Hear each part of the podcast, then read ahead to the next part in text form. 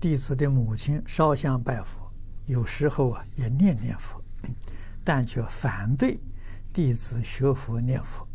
他说：“烧香拜佛是为子孙后代求富贵平安，求生西方太难了，啊，没有人能做到。”请老法师开始。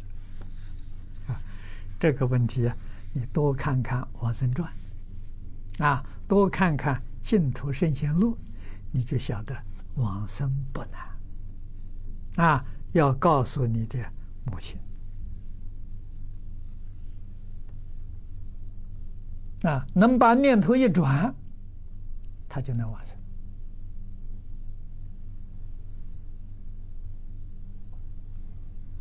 啊，千万不能让他呢障碍自己的儿女学佛。哦，这个过失很大。啊，这是什么？断人法身慧命。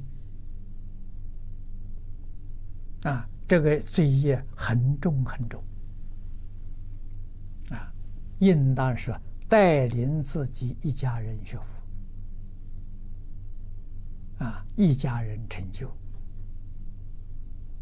啊，所以这个在一念之间呢，学佛应当把佛教的道理常常讲给他听，他是属于迷信，对佛法又不所知，啊，所以才会有这样的心态啊。